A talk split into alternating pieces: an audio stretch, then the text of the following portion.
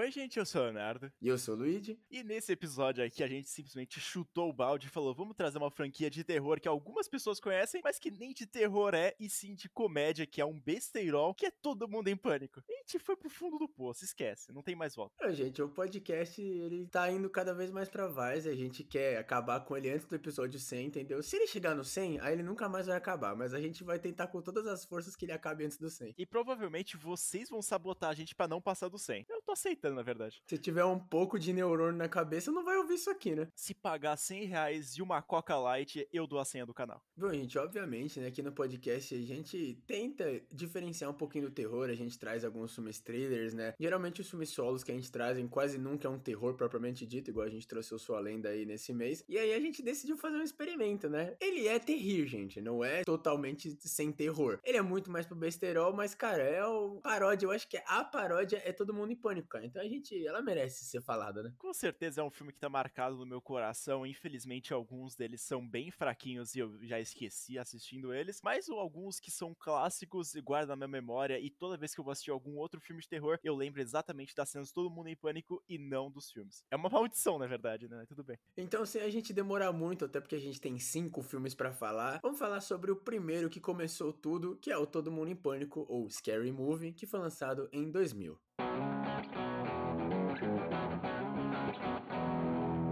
Próprio nome já diz no filme original aqui do Brasil, a gente vai acompanhar uma paródia de Pânico junto com outros filmes que foram lançados naquela época, incluindo também Eu Sei Que Fizeram no Verão Passado, que é bem presente nesse filme, porque logo no começo dele já acontece a cena famosa do filme, que é quando os jovens vão lá e depois de saindo de uma festa, eles acabam atropelando uma pessoa no meio da estrada. Depois já aconteceu algumas coisas um pouco proibidas, a gente não vai falar aqui. Eu acho incrível que os caras escolheram o supra-sumo, né, do slasher do começo dos anos 2000 2000, né? Os dois foram lançados ali no finalzinho dos anos 90, né? 96, 98. E os dois são filmes do Kevin Williamson, né? Que a gente fala bastante dele aqui no podcast, porque ele fez uma das franquias, né? A maior franquia que salvou até o Slash, que foi o Pânico. Mas eu acho que foi genial eles trazerem, assim, os dois filmes pra todo mundo em Pânico, porque, cara, ele não tem como ser mais diferente um do outro, tá ligado? Um é bom e o outro é uma merda. Começa assim. E um é um slasher metalinguístico, né? Que comenta sobre as trupes do slasher, e o outro é literalmente um slasher preto no branco. Então, cara, é incrível incrível assim e, de novo, como vai ser uma paródia, vai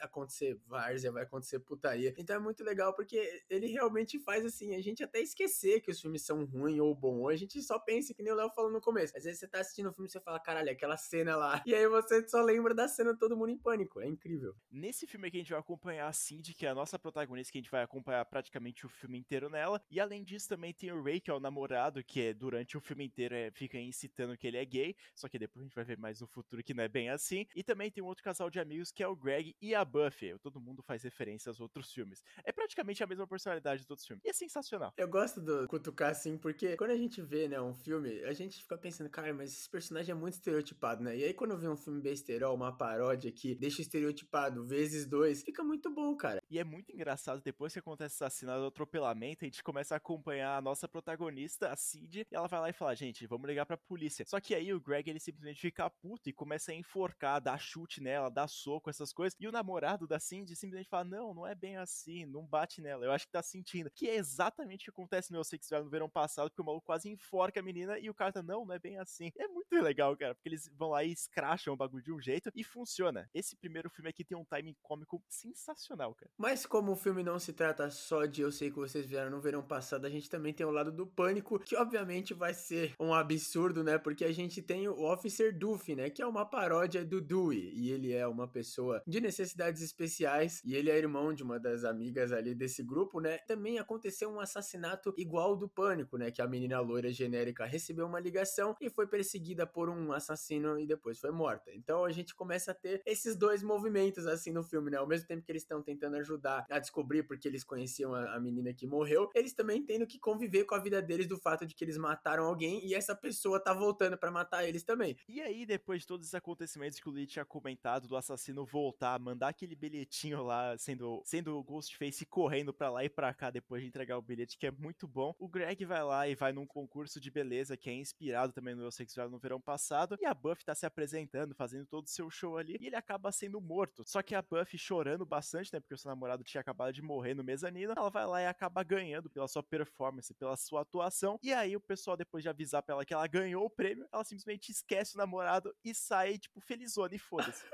Ah, meu Deus do céu. É muito vergonha alheia, mas é muito bom, velho. Mano, é genial isso, porque quando a gente vê no filme que eles estão parodiando, a cena já é ridícula, tá ligado? Porque a mina tá lá gritando, o moleque tá sendo assassinado e tá todo mundo tipo, aê, é isso mesmo, não sei o que, todo mundo numa festa. E a festa, né, o, o concurso de beleza, é um bagulho de, de pescador, sabe? Porque é uma, é uma ilha de pescadores, né? Então é muito ridículo o bagulho, velho. E aí fica muito melhor quando os caras escracham, mano. É genial. Eu acho que todo filme de terror tinha que ter uma paródia escrachada, velho, sério. Então, obviamente, também como ele se trata de pânico, eu sei que vocês viram no verão passado, a gente vai ter aquela coisa de quem foi que assassinou, né? Quem é o assassino do filme, quem tá matando as pessoas. Então, obviamente, a primeira pessoa que vai ser acusada vai ser o namorado da nossa protagonista, porque quando ele chega lá, depois dela ligar para ele, cai um celular, como se fosse ele ligando, né, para perguntar qual é o seu filme de terror favorito, cai um par de luvas e uma faca. Então ele é preso, né? E aí ela vai lá e acaba ficando junto com os irmãos, né, que é a Buff, que acabou de ganhar o prêmio que Léo falou, e o Duffy, né, que é o Dewey da Deep Web. E aí logo o que acontece é a segunda morte do filme onde a Buffy tem a cabeça dela arrancada. Só que aí numa grande paródia também de Evil Dead, a cabeça dela fica falando. Pô, é que quando a gente fica pensando, pô, será que o filme vai ser realista? Já dá a explicação que obviamente não. E ela é insuportável essa personagem. Eu fiquei feliz quando ela morreu. Todos os personagens aqui são insuportáveis, né? Porque é o objetivo, né? Mas tem uns que são mais do que insuportáveis, né? E aí, obviamente, vai acontecer várias cenas que eu tinha comentado que vão implicar que o Ray é gay, fazer a mulher usar a roupa de futebol americano na cama, fazer um monte de tatuagem, um monte de coisa aí que pessoal vai ficar falando que ele é gay. Isso, incrivelmente, é importante pro final do filme. Porque depois que o,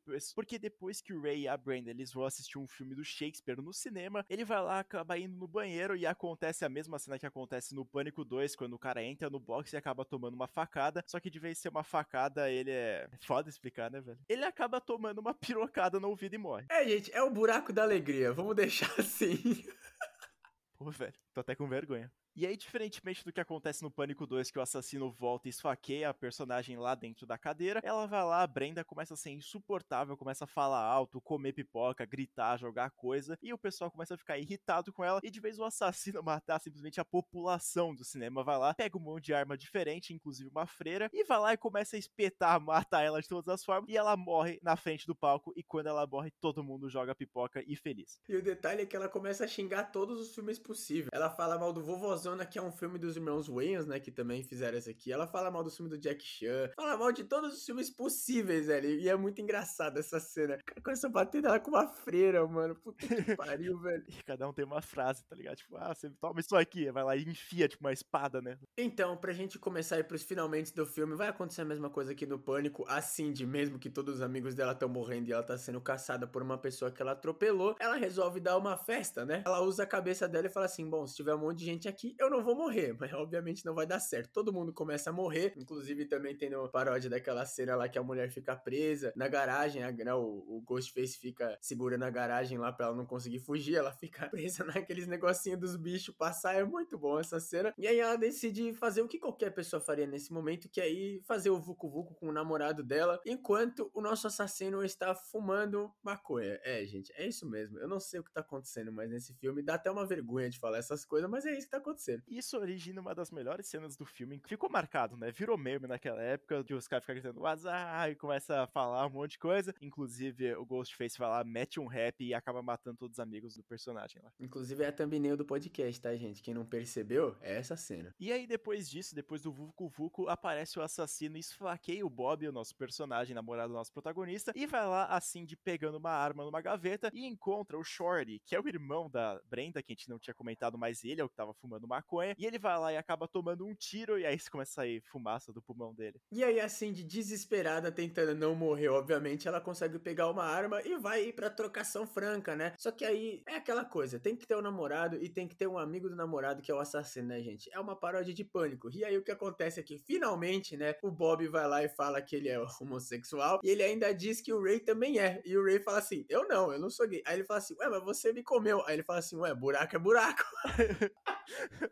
E aí começa uma discussão assim de eh, ele avisando que o Ray é gay, só que ele fala, não, eu não sou. Mas isso é deixado de lado. E aí eles têm o plano que nem acontece no pânico de um machucar o outro. Só que o Ray vai lá e meio que se empolga, né? E vai lá e esfaqueia mais ele, dizendo que o show favorito dele, o The Wayans Bro, que é um dos próprios diretores, foi cancelado. E ele começa a esfaquear o Bob diversas vezes, até um pouco mais do que deveria. Só que aí no plot twist, sim, incrivelmente, todo mundo em pânico tem um plot twist. O assassino verdadeiro, o Ghostface, aparece e mata o Ray. E aí eles começam a trocação franca de novo. A Cindy vai lá e faz uma referência à Matrix. Que é horrorosa, tá? É, é tipo uma, perda de tempo pra caralho, assim. Enfim, não vou ficar nervoso. O filme tinha que dar pelo menos uma hora e quinze. O filme tem menos de uma hora e meia, vai. Então eles precisavam fazer. E eles estão fazendo um monte de referência. Coloca o Matrix, foda-se, né? Ela começa a dançar a dança irlandesa. E obviamente o assassino vai conseguir fugir porque ela não mata ele. É, os caras, eles copiaram também a pior parte do pânico. Finalmente a gente tem a revelação depois que ela vai lá na polícia e eles começam a descobrir, né, que não era o assassino, não sei o que. Eles vão lá e descobrem quem é, e é nada mais, nada menos que o Duffy. E ele não é uma pessoa de necessidades especiais, ele é um galã. E ele vai embora, pega o carro e sai viajando, assim como acontece em todos os filmes de comédia romântica. E aí acontece que a Cindy consegue encontrar isso, ela vai atrás dele, pega a máscara, começa a gritar, girando,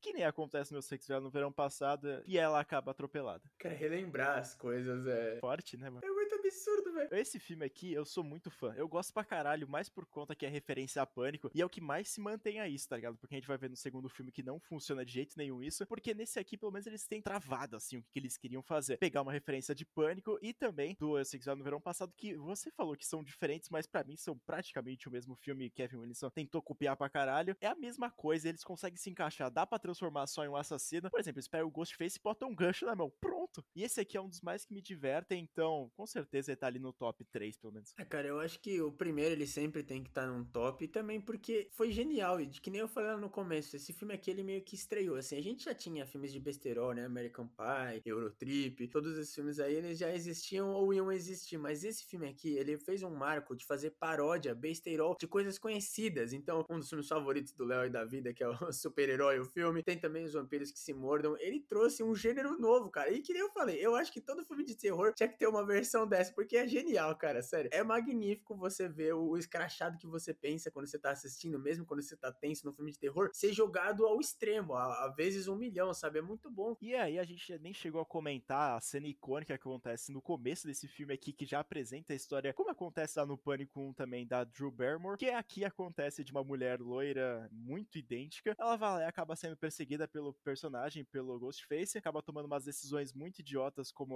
olhar na placa e aparecer saída ou morte, ela vai na morte, pega uma banana de vez uma faca, e aí ela vai lá e acaba sendo morta, enquanto o Ghostface enfia a faca no peito dela e sai o silicone. O filme também origina uma das melhores cenas que eu nem tinha chegado a comentar, que é quando acontece o pique esconde da Cindy com o Ghostface, que ela fala que é pra procurar ele, só que ele tá atrás do sofá mexendo as perninhas, e eu acho sensacional, e eu fico rindo toda hora que eu vejo. É muito bom, porque o Ghostface, ele já é um, um, um slasher meio desajeitado, né? Todos os filmes o Ghostface toma um pau. Eu não sei como é que ele não morre antes de acabar o filme. E aí você ter isso levado ao extremo é muito bom, cara. Aquela cena, assim, icônica dele falando o azar, todas essas coisas, assim, você vê. O Ghostface nunca deu muito medo, sabe? Mas ele tava ali muito presente na cultura, né? O Pânico, ele acabou com os filmes de terror. Porque todos os filmes queriam ser Pânico, tá ligado? Só que ninguém tinha o Wes Craven dirigindo para ser um filme bom. Então você ter isso desse jeito tão escrachado é muito bom, velho, sério. O Ghostface, assim, na vida real seria o do Todo Mundo em Pânico, não o do Pânico. Porra, é foda. Né? Eu tenho certeza absoluta, velho. Ninguém ia conseguir ser igual o Ghostface do Pânico, velho. É muito mais provável que fosse Todo Mundo em Pânico.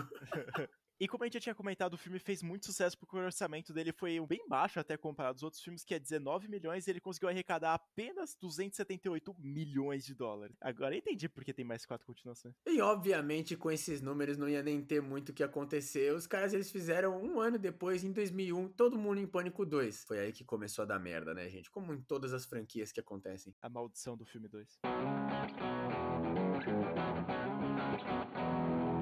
Antes da gente começar a contar um pouco a história, eu já preciso apontar um grande problema. O Léo, ele disse muito bem quando ele mencionou que eles fizeram todo mundo em Pânico 1 e eles estavam muito bem estabelecidos nos que eles queriam fazer, sabe? Que era fazer uma paródia de Pânico e também de Eu Sei Que Vocês Vieram no Verão Passado. Só que aí, cara, quando chegou nesse filme aqui, eles perceberam que dava certo fazer referência e aí eles falaram assim, a gente vai zoar todos os filmes de terror que existem no mundo. Então, o roteiro do filme é inexistente, porque ao mesmo tempo que tá tendo referência ao Exorcista, tá tendo referência à Casa Amaldiçoada. E aí tá tendo referência a não sei o quê. E aí começa a virar um caos, porque enquanto você tá lá tendo o Homem Invisível transando com a mulher, você tá tendo outro cara sendo fumado por uma árvore de maconha, entendeu? Vai se fuder todo mundo em Pânico 2.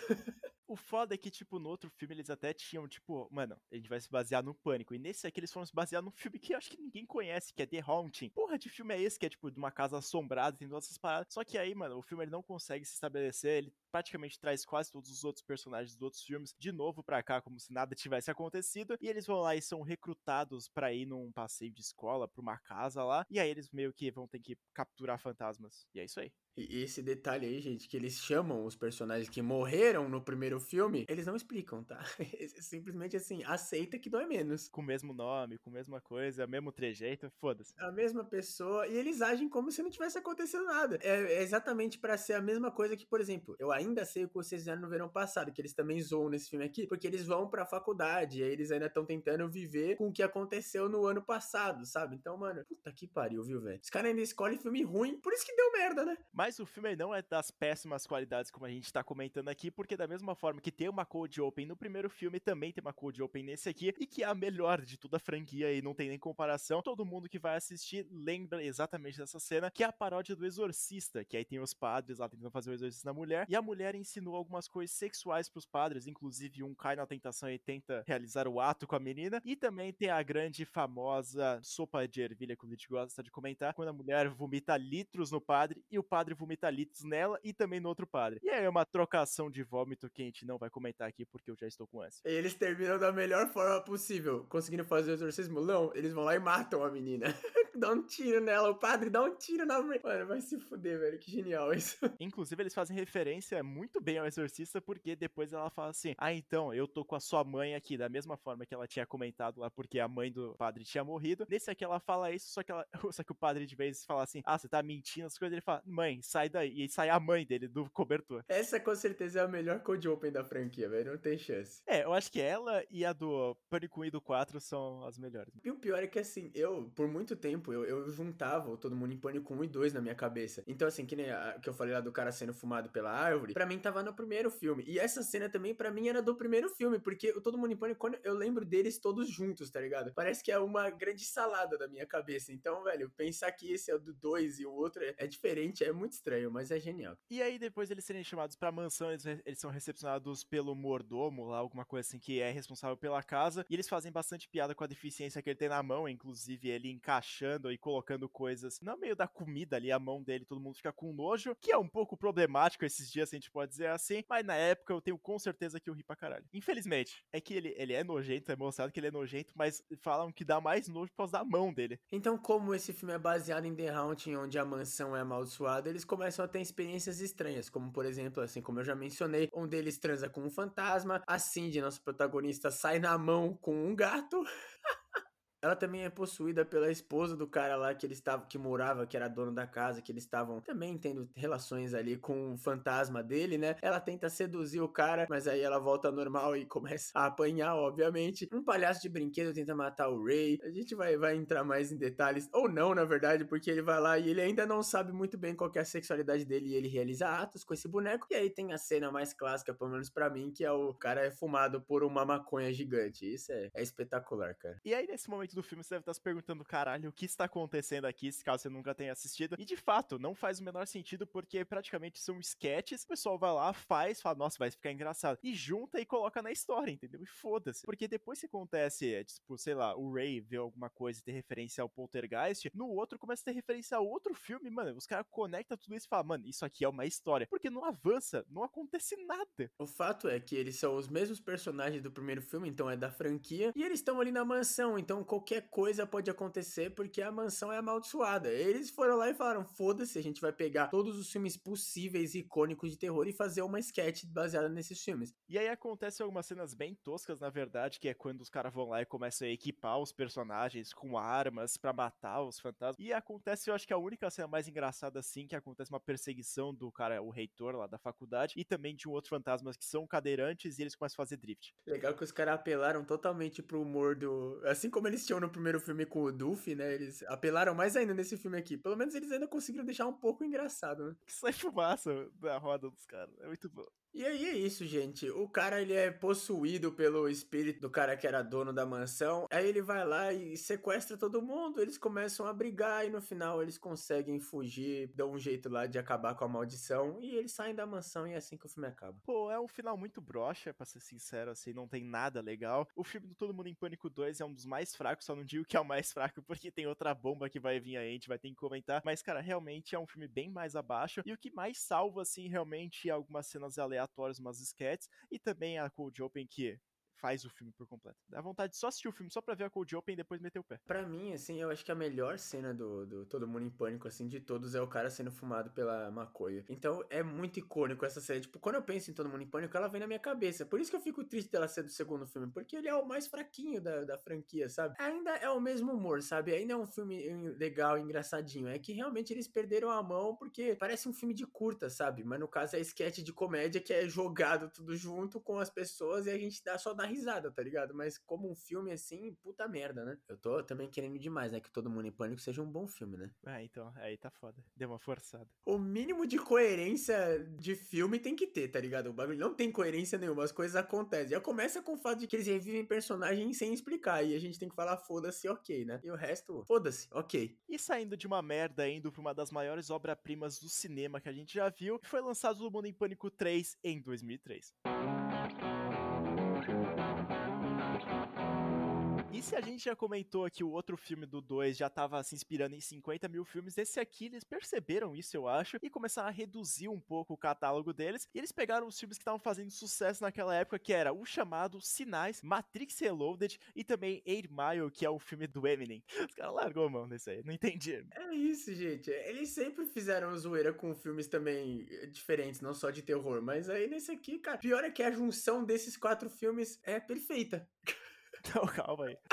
Pô, aí é foda, velho. Você não pode falar uma coisa dessa.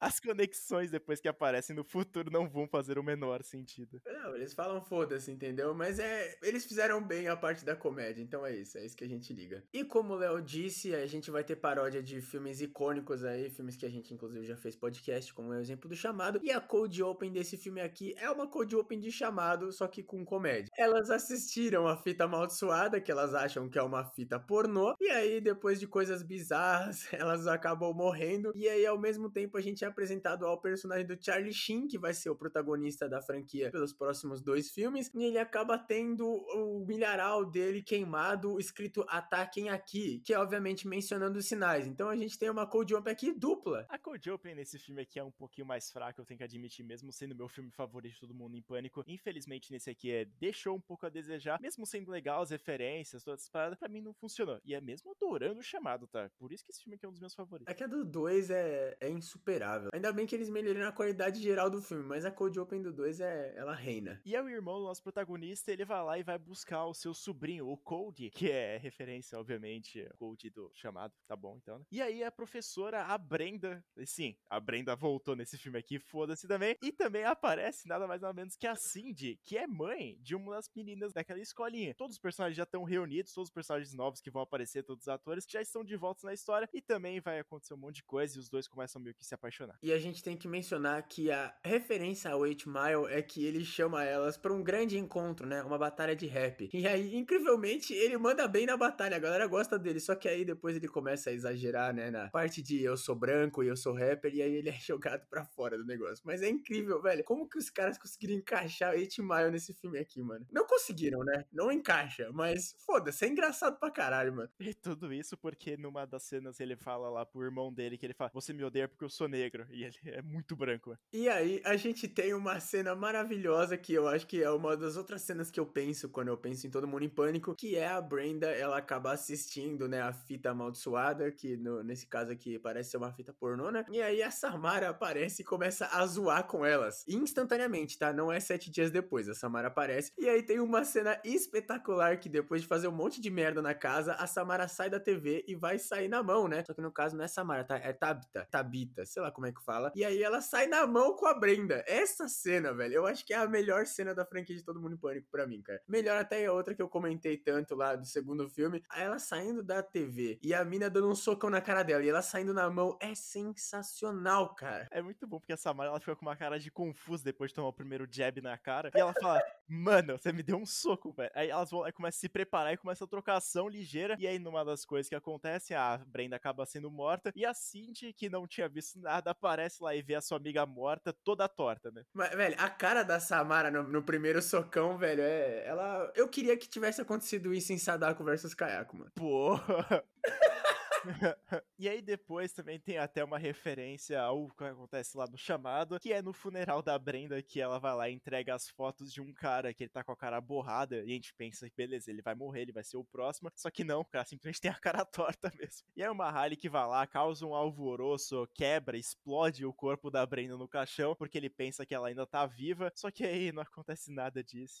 É levado pro foda-se essa história também. É só, é só pra encher linguiça e fazer a gente dar risada por ser absurdo absurdo, cara. Mas é, é isso, a gente dá risada por ser absurdo e foda-se, entendeu? E aí depois o George e também a Cindy, eles vão tentar descobrir o que aconteceu com a Brenda. E depois encontrando o CJ e o Mahali, que o CJ vai lá e fala que ele conhece uma tia, que ela tem superpoderes. E aí, obviamente, ela é referenciada porque ela é a tia Shaniqua, que é a mulher do Matrix. E também tem o Orfeu lá. Shaniqua por si só já é um nome genial, né, velho? Aí ela tem superpoderes, velho. Pô, mano, na moral. Eles estavam com a comédia em dia nesse filme aqui, meu Deus do céu. Eles se superaram, é muito bom, ela prevendo o futuro. É, e, e, o melhor é que ela é usada para ser aquela coisa do, do chamado de que elas ficam vendo a, a, fita e fica descobrindo dicas, né? É, não, ela chega e fala assim: é o seguinte, é isso, isso, isso, a mina morreu e tal, vai lá no farol e acaba com a maldição. Até a parte do professor roteiro é bem feita nesse filme aqui, mano. Incrível. Que é muito bem explicada porque o filme O Chamado americano, ele também tem o farol, tem todas essas paradas, o cara com um monte de tela que não faz o menor sentido, mas é engraçado. E aí depois essa história é simplesmente largada e já troca lá pro pessoal lá da fazenda. E aí o Charlie Sheen ele é surpreendido porque ele vê uma figura misteriosa entrando no quarto da filha dele. E quando ele tira o lençol para ver o que, que era, e na verdade era o próprio Michael Jackson. E aí ele entra num combate furioso, Michael Jackson acerta as bolas dele. E aí depois que quando o Michael Jackson vai cair da janela, o Charlie Sheen vai lá, pega no nariz dele, arranca e ele percebe que aquilo não era o Michael Jackson real, e sim um alienígena vestido disso. O melhor de tudo, gente, é que isso apresenta, eu acho que o melhor personagem desse aqui, que é o presidente dos Estados Unidos. Meu irmão. Ele é sensacional. Eu não sei qual presidente ele zoa, mas ele zoa perfeitamente. Ele tinha que ser o protagonista de Todo Mundo em Pânico. Foda que só tem esse aqui que tem ele, mano. Ele é uma das melhores coisas desse filme aqui, porque depois de uma convenção e sabendo que tem alienígena, ele vai lá e decide fazer sua escolha mais sábia e falar na frente de todo mundo, do mundo inteiro, que tem alienígenas entre eles, começa a apontar os dedos de quem que são os alienígenas, inclusive uma menina de aparelho, e ele fala, isso aqui é obra dos alienígenas, e vai lá e começa a bater nela. Causa um alvoroço. O evento lá que tava acontecendo, começa todo mundo a sair na mão. E incrivelmente tinha alienígena ali no meio, velho. E ao mesmo tempo a gente tá tendo a nossa história do chamado, que também é um jeito espetacular que eles conseguiram explicar, né? Como que a fita foi pro mundo, gente. O cara chega lá e explica, né, que a Tabita, ela era a filha dele. E aí o que aconteceu é que depois que ela morreu, o espírito dela ficou preso na fita, igualzinho a Samara. E aí ele e acidentalmente entregou de volta na Blockbuster. E ele espalhou a maldição do mundo e ficou com o filme. Ou seja, ele vai ter que pagar uma multa na Blockbuster e acabou com o mundo. Parabéns. Você vê que o filme é velho quando o cara devolveu na Blockbuster, mano. Puta que pariu, cara. E aí depois o Charlie Sheen e também o George e as duas crianças, né, o Cody e também a filha da Cindy, eles vão lá pro porão para se proteger porque os alienígenas começam a dar suas caras. E aí acontece para mim uma das cenas mais espetaculares, que é quando o Charlie Sheen vai lá e pede pro George ajudar ele. Ele fala: "Traz o tronco de madeira". Ele vai lá e dá no saco dele. Aí depois ele fala: "Não, minhas bolas". Aí o cara traz duas bolas de boliche. Aí ele fala: "Jesus". Aí ele traz uma estátua de Jesus. E ele fica jogando tudo no saco dele. Incrível, velho. As pessoas que não assistem esse filme vão pensar que nós é maluco, velho. E aí, num ato desesperado, sabendo que os alienígenas estão lá fora e referenciando bastante sinais numa cena que eles colocam uma faca debaixo da porta para ver o pessoal, Charlie o George e também o Mahalik vão trocar com os alienígenas, inclusive o Mahalik ele consegue recarregar como se fosse uma 12, uma pá. E aí lá fora eles encontram o presidente e também o guarda-costa dele, que é um cara aleatório que só tá ali, que é engraçado. E eles vão lá e descobrem que os alienígenas eles não estão lá para matar eles, e sim para matar a Samara, porque a Samara chegou no planeta deles, eles estão querendo acabar com a maldição também, porque pelo jeito a Blockbuster é bem famosa lá no planeta deles também. E aí eles conseguem fazer a junção do Charlie Sheen com o presidente dos Estados Unidos e os alienígenas. E a, acho que a cena também mais icônica desse filme também para mim é que os alienígenas eles mijam pela mão e aí o alienígena bota o dedo dele na boca do presidente. E para acabar o filme não tinha maneira melhor. Obviamente o poço da Samara tava dentro de onde ele estava. A fazenda dos caras tinha o poço dela. E aí eles começam uma trocação franca de novo. A Samara consegue pegar o, o sobrinho dela e eles vão lá e acabam falando: Não, peraí, peraí, você é, é incompreendida, vem ser da nossa família. E ela vira uma criança e fala assim: Não, beleza, tudo bem, eu vou ficar com a família de vocês. Mas obviamente não é isso, gente. Eles estão zoando o final do chamado e ela volta ao caralho e começa a matar todo mundo. Mas ela não acaba matando muita gente porque ela não mata ninguém. O presidente aparece lá abrindo a porta para ver o que tá rolando no porão e ele acerta a cabeça dela e ela volta de novo no poço. Eles conseguem fechar e tudo acontece e tem um final feliz. A Cindy e o George acabam se casando e é o nosso querido Cold, ele fica para trás no carro e os dois saem correndo. E quando eles vão voltar, eles atropelam o Cold e ele sai voando. De novo. Pô, gente, esse aqui é o mais icônico. Eu acho que é o melhor Todo Mundo em Pânico, assim, para mim. O 1 também é muito bom, mas esse aqui é o que eu mais lembro. Sempre que eu lembro de Todo Mundo em Pânico, eu lembro da cena do, do, do alienígena mijando na boca do presidente. E tudo que acontece, incrivelmente, até esses. Todos os personagens, né? O personagem de Charlie Sheen, obviamente, né? Dá uma raiva de ver o Charlie Sheen, porque é o Charlie Sheen, né? Ele não atua, ele só interpreta ele mesmo em todos os filmes que ele faz. Então a gente tem uma certa raiva porque o cara é um puta de um cuzão. Mas é incrivelmente encaixa, porque ele tá num meio ali que faz sentido ele ser ele, tá ligado? É um bando de gente escrota fazendo merda, entendeu? Então fica muito legal. E até os personagens que nos próximos filmes vão ficar cada vez pior, né? No 4 e no 5. Nesse filme aqui eles encaixam perfeitamente, cara. Então, não sei. É, ele tem uma energia maravilhosa. Eu acho também que, cara, eu não sou muito fã de chamado, mas eu acho que eles parodiaram de um jeito tão bom que até dá vontade de assistir o chamado de novo, mano. E para que você que não sabe o ódio do Luigi é sobre chamado e o meu amor, vai lá e ouça o nosso podcast falando sobre toda a franquia. Exatamente, toda a franquia. 13 filmes, velho. Mas eu acho que a escolha deles de parodiarem menos filmes, tudo bem que o 8 Mile não faz o menor sentido e o Matrix também não, mas eles juntarem assim e fazer um caos total, ele ficou bem em casa nessa franquia, tá ligado? A gente é um besteirol, não é pra fazer sentido, é pra gente dar risada. E esse filme aqui consegue fazer isso com maestria. Mas obviamente eles não poderiam acabar com a franquia no topo. Eles vão lá e decidiram fazer um quarto que chama, obviamente, Todo Mundo em Pânico 4, lançado em 2006. Todo Mundo em Pânico 4, ele é um filme que ele conseguiu misturar bastante filme, fazendo algumas referências ali que não fazem o menor sentido, mas as que eu lembro assim de cabeça é o Grito, Jogos Mortais, A Vila e também um dos mais importantes que é Guerra dos Mundos. Obviamente, depois de dar certo falando do chamado, eles tinham que falar do Grito. O Jogos Mortais estava em alta pra caralho aí, nesse ponto aqui eles já estavam lá no, no, quarto filme. Guerra dos Mundos, eu não sei, acho que eles queriam colocar alienígena de novo, né, por causa dos sinais. Eu nem lembro o que que acontece do Guerra dos Mundos nesse filme aqui, velho. Tudo. that, tudo Guerra dos Mundos isso aqui. Eu não lembro, eu só lembro das partes dos Jogos Mortais. O filme ele começa, obviamente, com uma paródia de Jogos Mortais com Shaquille O'Neal e também com o Dr. Phil, que são grandes figuras lá nos Estados Unidos e que eles decidiram trazer porque sim, foda-se, né? E eles são lá presos na primeira armadilha que tem dos Jogos Mortais e ele vai lá e acaba acontecendo algumas paródias lá, tipo, dele tentar acertar uma pedra numa cesta de basquete para liberar serra. Só que aí, infelizmente, o Dr. Phil, como ele não é muito adepto da inteligência, ele vai lá e acaba cortando a perna errada e ele vai lá e desmaia e acontece uma cena meio deplorável que é a perna dele fica formando um 4. Meu Deus. Veio diretamente do Pânico na Floresta, hein? Você vê o nível, né? E aí, depois, ele vai meio que contar o que acontece lá do terceiro filme. Ele continua a história, mais ou menos, a gente pode dizer assim, porque vão voltar personagens da morte. E nesse filme aqui, a Cindy vai lá e tá solteira sem o seu filho, porque o Code ele foi mandado pra uma escola militar e o seu marido ele acabou sendo morto. O George ele tava fazendo uma arbitragem numa partida de luta, todo mundo acaba acaba morto porque eles escorregam e batem o pescoço fazendo barulhinho e eles morrem. E obviamente que ela vai fazer? Ela tá toda fodida, triste e sem dinheiro, então ela vai lá e vai visitar o Charlie Sheen. Só que aí, como a Cindy, ela é igual a Sidney, né, do Pânico, ela só atrai desgraça. Quando ela chega lá, o Charlie Sheen resolve tentar se matar tomando Viagra. O Viagra faz efeito, mas não para matar ele, sim para deixar ele daquele jeito que acontece, e aí ele vai lá e fica tão, tão forte que ele acaba perdendo o equilíbrio e caindo da janela e morrendo. Ele fica duraço, parecendo um T. Mano, é, a existência do Charlie Sheen nesse filme aqui é. É o Charlie Sheen, gente. Então tudo que tem o Charlie Sheen tem sexo. É, e eu fico feliz que ele tenha morrido no começo desse filme aqui, porque eu já não aguentava mais, cara. A parte dele não é tão boa, mas o terceiro filme é legal. Aí, mano, a existência dele. Se ele tivesse ficado nesse quarto filme aqui, meu senhor amado, ia ser uma merda. E aí, obviamente, a Cindy ela vai fazer a referência ao grito porque ela é convocada para cuidar de uma mulher, que, que nem acontece no filme do grito. E aí acontece algumas coisas mal assombradas. E ela encontra, obviamente, o próprio Toshio, numa das melhores cenas do filme também, para mim. Que eles chegam a falar tempura, sushi, sashimi, e ele desaparece, como se significasse alguma coisa importante da maldição, sei lá. E aí ela vai lá e acaba encontrando os personagens principais desse filme aqui, que inclusive é um dos piores atores que eu já vi na minha vida, que é o principal. Interpreta o Tom Cruise, que, mano, é horroroso esse cara. Ele vai lá ter algumas referências. Filme 4 é uma merda por conta do Guerra dos Mundos. Porque todas as cenas são chatas. Guerra dos Mundos é chato, mano.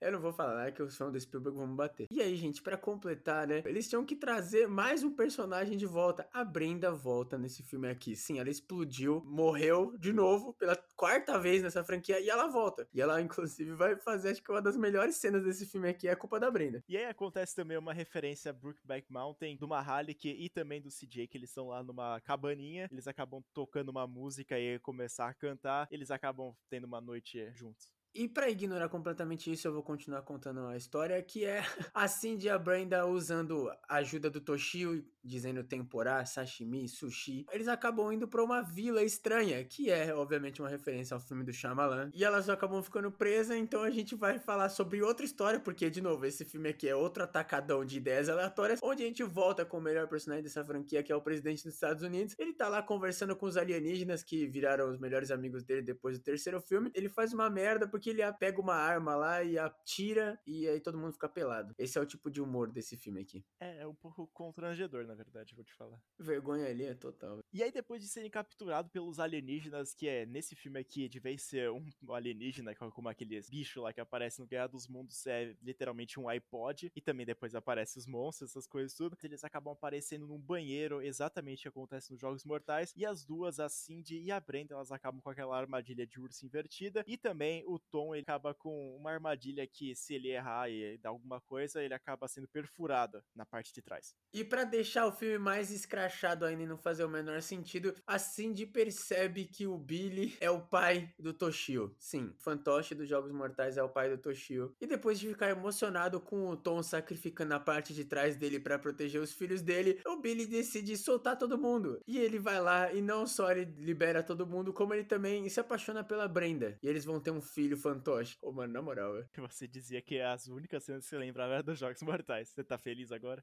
E aí acontece uma cena ridícula que eu até tinha esquecido, mas o Tom ele é chamado pro programa da Oprah e começa a fazer referências americanas aí que o Tom Cruise ele tinha enlouquecido uma época aí, e ele foi fazer referência disso. Ele vai lá, pega a Cindy, joga do palco e aí começa uma bafafá porque o maluco tá simplesmente enlouquecido e acaba o filme desse jeito, de uma forma bem merda, uma explicação que não faz o menor sentido e um filme bem medíocre, na verdade, cara. Passei bastante raiva assistindo às vezes isso aí. Como eu disse, eu não lembrava nada, a não ser a cena dos Jogos Mortais, nem essas eu lembrava direito. Então, velho, é isso. Vamos partir pro próximo filme, porque é legal que eles, eles acertam em um, erram em outro. Acertam em um, erram em outro. Aí chegou o 5 também, que eles erraram muito. Cara, a parte do Guerra dos Mundos desse filme aqui é totalmente deplorável, porque, como o Lydia tinha comentado, Guerra dos Mundos em si é um filme chato. E aí, quando começa a acontecer as cenas, é praticamente a mesma coisa, com algumas piadas. Praticamente o mesmo filme, realmente. Eles estão andando lá na rua e aparece um monte de gente, eles são encurralados, tem um mirando a arma pro outro. E, mano, pelo amor de Deus, cara, o que eles fizeram? Mano, você percebe que o filme é uma bosta e não é engraçado quando a piada do, dos caras é que o alienígena é um iPod, porque os humanos no Guerra dos Mundos decidem chamar os alienígenas de tripods, porque eles têm três pernas, é por isso. E aí os caras falaram, ah, foda-se, vamos botar um alienígena iPod, ah, mano, na moral. Os caras nem se esforçaram para fazer a piada, mano. Eu, quando assisti esse filme aqui quando criança, eu até gostava bastante dele, mas depois que foi passando o tempo, eu fui vendo as merdas assim que acontecia nesse filme, e eu fui perdendo um pouco o encanto, e aí eu fui acabando caindo mais pro 1, pro 3. Esse filme aqui, ele é ruim, ele é medíocre, mas eu acho que ele ainda consegue superar o 2 sim. Eu não sei, para mim não. O 2 é menos pior para mim, mas vou continuar assistindo os que eu gosto e foda-se, entendeu? E aí, como os caras não aprendem com os erros, eles decidiram fazer um quinto filme, lançado em 2013, Todo Mundo em Pânico 5, que é definitivamente um dos filmes feitos.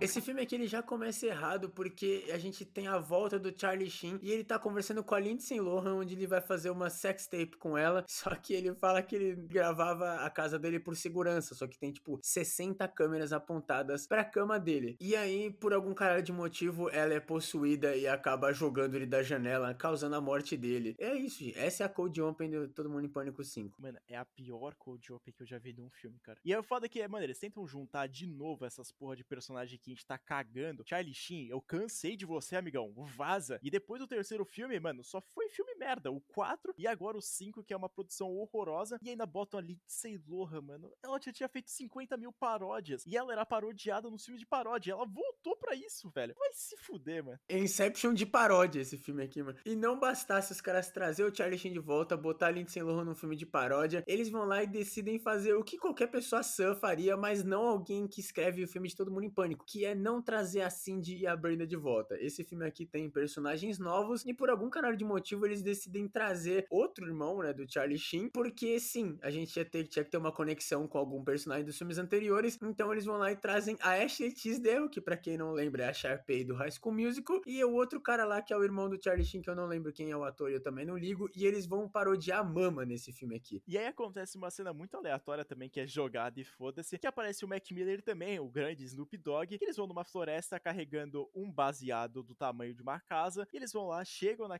nessa cabana, encontram três crianças exatamente como está na embalagem do leite, e acabam chamando a polícia pra meio que pegar essas crianças que estão perdidas, desaparecidas. E eles ficam ricos assim. Inclusive, eles fazem referência ao segredo da cabana, mas eu nem sei se pode ser chamado de referência, porque eles só citam o nome do filme mesmo. Ah, de referência é isso, né? Foda-se. Vale mencionar que as cenas do Snoop Dogg e do Mac Miller são as únicas que prestam, e tem duas cenas deles nesse filme aqui. Então é isso, são duas cenas desse filme que prestam, e uma delas é eles tirando a arma do cu. É, literalmente, eles falam assim, vamos tirar a arma da mão. Aí eles tiram a arma e apontam a arma um pro outro. Aí eles falam, 3, 2, 1, põe a arma no chão, e eles puxam a arma de novo, e eles ficam fazendo isso por 5 minutos. E nesse filme aqui eles vão fazer referência a tudo que tava fazendo sucesso na época de 2013, que são os grandes filmes como Mama, Horroroso, Atividade Paranormal, Evil Dead, que é um filmão, mas eles não conseguem aproveitar, e eles conseguem até fazer referência ao Cisne Negro, velho. O que me encanta no humor escrachado desse filme aqui é que eles não ligam, tá ligado? Porque o momento que a gente é apresentado ao irmão do Charlie Sheen, a Ashley Tisdale, ela tá toda punk rock, assim, sabe? Ela tá de cabelo preto, cheia de tatuagem, não sei o quê. E aí eles estão lá para adotar as crianças que eram filhas do Charlie Sheen, as três crianças, né? Sim, ele tinha as filhas dele lá e foda-se, né? E aí eles estão tentando pegar ela, porque ah, é filha do meu irmão, não sei o quê, eu mereço ela.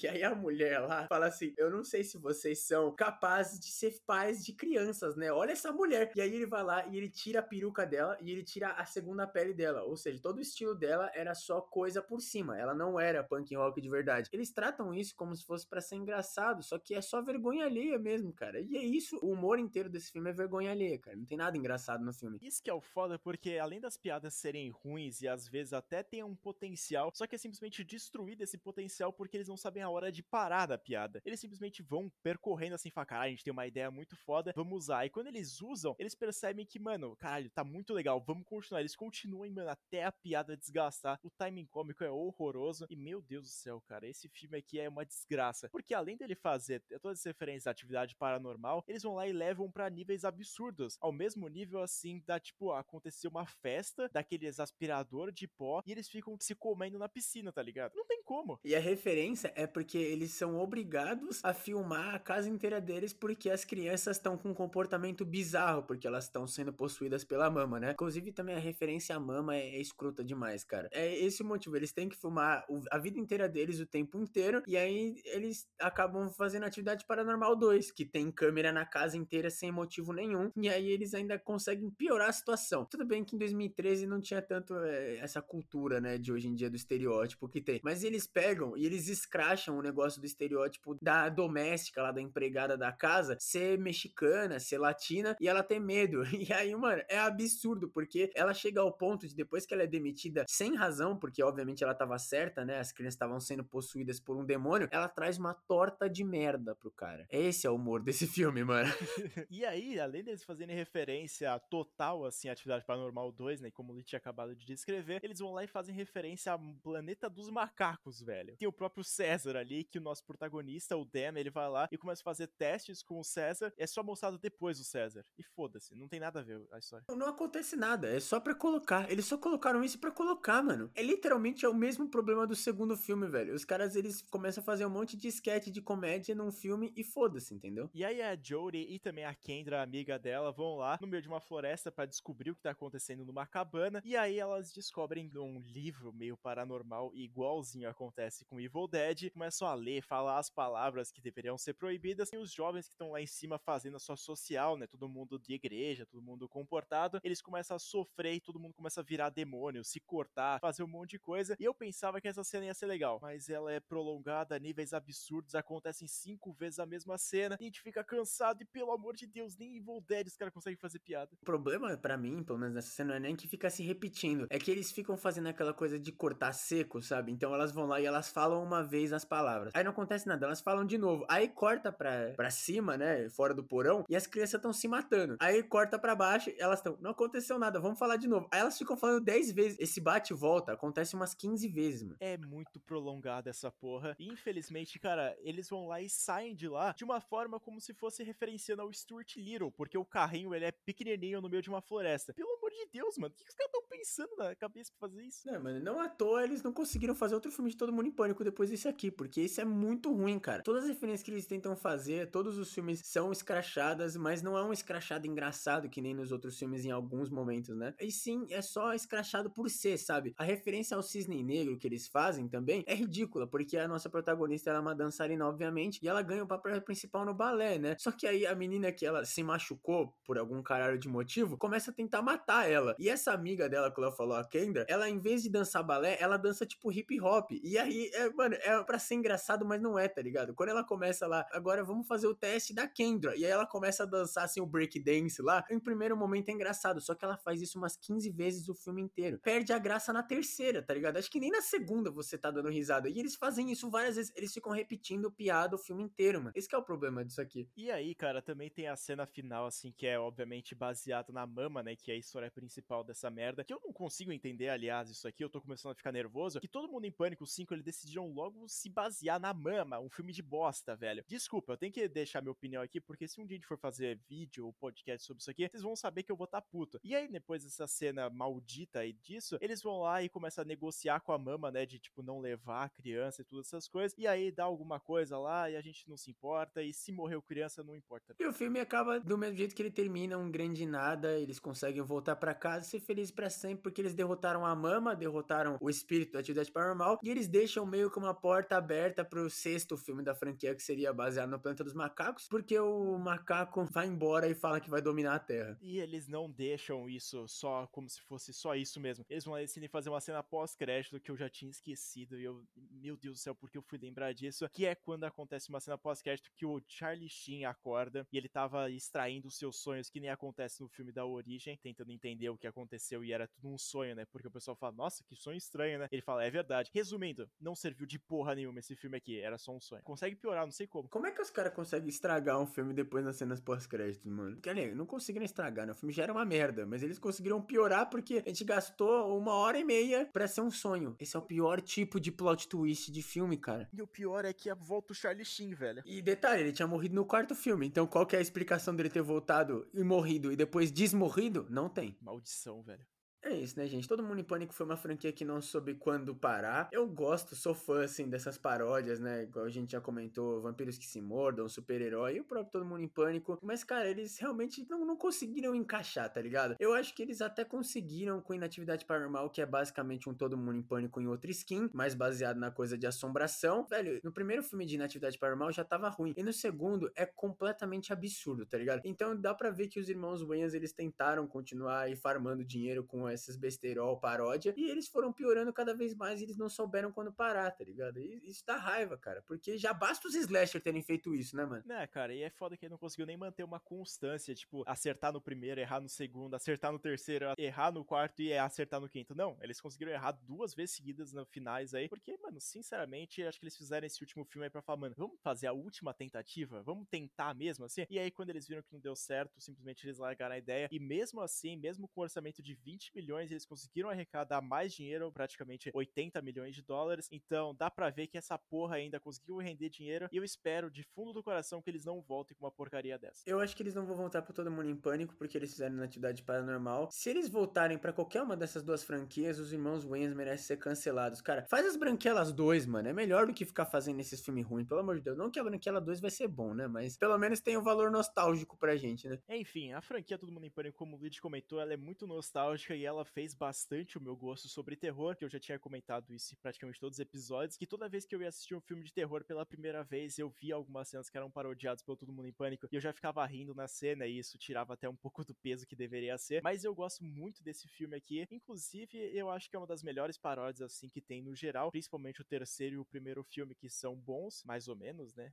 dependendo de alguns pontos ali que tocam, mas eu acho que eles conseguiram fazer sua marca, foram importantes pro cinema, mas infelizmente, como muitas das franquias, ela caiu no esquecimento, e muitas das pessoas que se você perguntar aí, eles não vão saber que existe um Todo Mundo em Pânico 5. Eu, inclusive, nem comentei que eu já tinha assistido tanto 2 quanto o 5, mas quando a gente decidiu fazer Todo Mundo em Pânico, eu não lembrava dos filmes. E aí eu fui reassistir, só que aí eu tive que largar no meio. O 5 eu ainda assisti inteiro porque eu botei em vezes 2 a velocidade. Mas o 2, cara, quando eu, eu li, né, pesquisei para saber e eu vi que era aquela coisa da árvore fumando o cara, eu falei, mano, eu já assisti esse filme. Então, que nem eu falei no começo, Todo Mundo em Pânico Todos parece que é um grande filme ruim que é junto na minha cabeça. Eu não consigo diferenciar um do outro, cara. E, mano, chegar num ponto assim de que você não sabe qual filme é qual, é porque os caras eles estão numa, numa merda, entendeu? Porque não faz diferença o que acontece no resto do filme. Você lembra de cenas aleatórias e parece que é o mesmo filme, porra. É, como acontece no segundo filme, acontece no quarto e também nesse quinto aqui, que são sketches soltas que não agregam na história de jeito nenhum. E acontece o que acontece que a gente viu aí, que é resultados ruins. Filmes besterol sempre vão existir. Eu acho que não nesse nível aqui, porque eles testaram,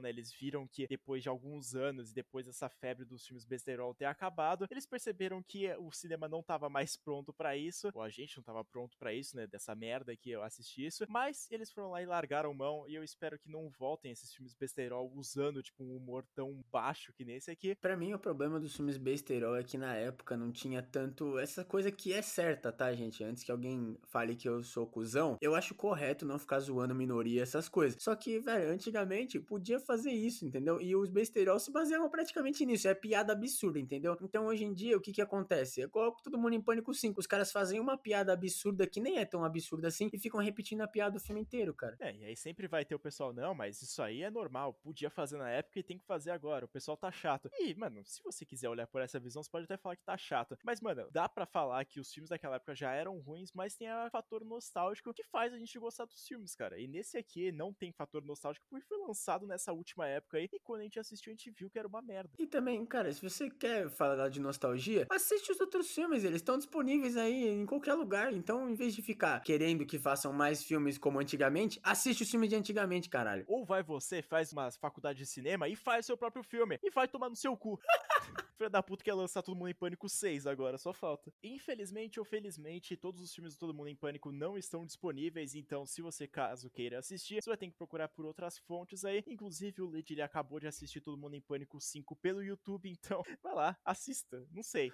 Não assista não, foda-se. Não assiste, gente. Finge que o Léo não falou nada. Mas então é isso. Muito obrigado por terem ouvido o podcast até aqui. Eu acho impressionante que alguém vai ouvir o podcast de Todo Mundo em Pânico até o quinto filme. Mas se você ficou aqui, a gente agradece bastante a sua permanência. E também não esquece de mandar no nosso direct no Instagram alguma ideia sua que você tem para alguma saga, alguma franquia que a gente traga aqui pro podcast. E lembrando também de você seguir a gente no Instagram, que é o Podcast. Lá a gente vai lançar atualizações sobre esses podcasts que estão saindo e também algumas notas e notícias sobre o mundo terror. E não menos importante, também tem um canal no YouTube, que é o canal Sem Memória. Lá a gente tá postando vídeo toda quarta-feira e um vídeo extra na segunda na sexta. E vocês que querem acompanhar a gente xingando todo mundo em pânico, sigam a gente nas nossas redes sociais, o Instagram, o Twitter e o Letterboxd. Não esquece também de seguir o João, todos os links na descrição na plataforma que você estiver ouvindo. E caso esteja disponível, tem a perguntinha no Spotify, onde fica as letras das músicas. Esse aqui não vai ter, gente. Nem adianta olhar, porque não merece. Tem que fazer a pergunta de qual filme é o melhor. Você colocar as alternativas, cara. Todo mundo em pânico 1, 2, 3, 4, 5. Se alguém votar no 5, a gente bloqueia você, tá? Eu, eu tinha pensado em colocar qual é a melhor sketch, mas aí também todo mundo vai falar que é o cara botando a- o dedo na boca do presidente. Muito obrigado por terem ouvido mais esse episódio aqui do podcast em memória. Eu fui o Luigi. Eu fui o Leonardo. E até o próximo. Bye.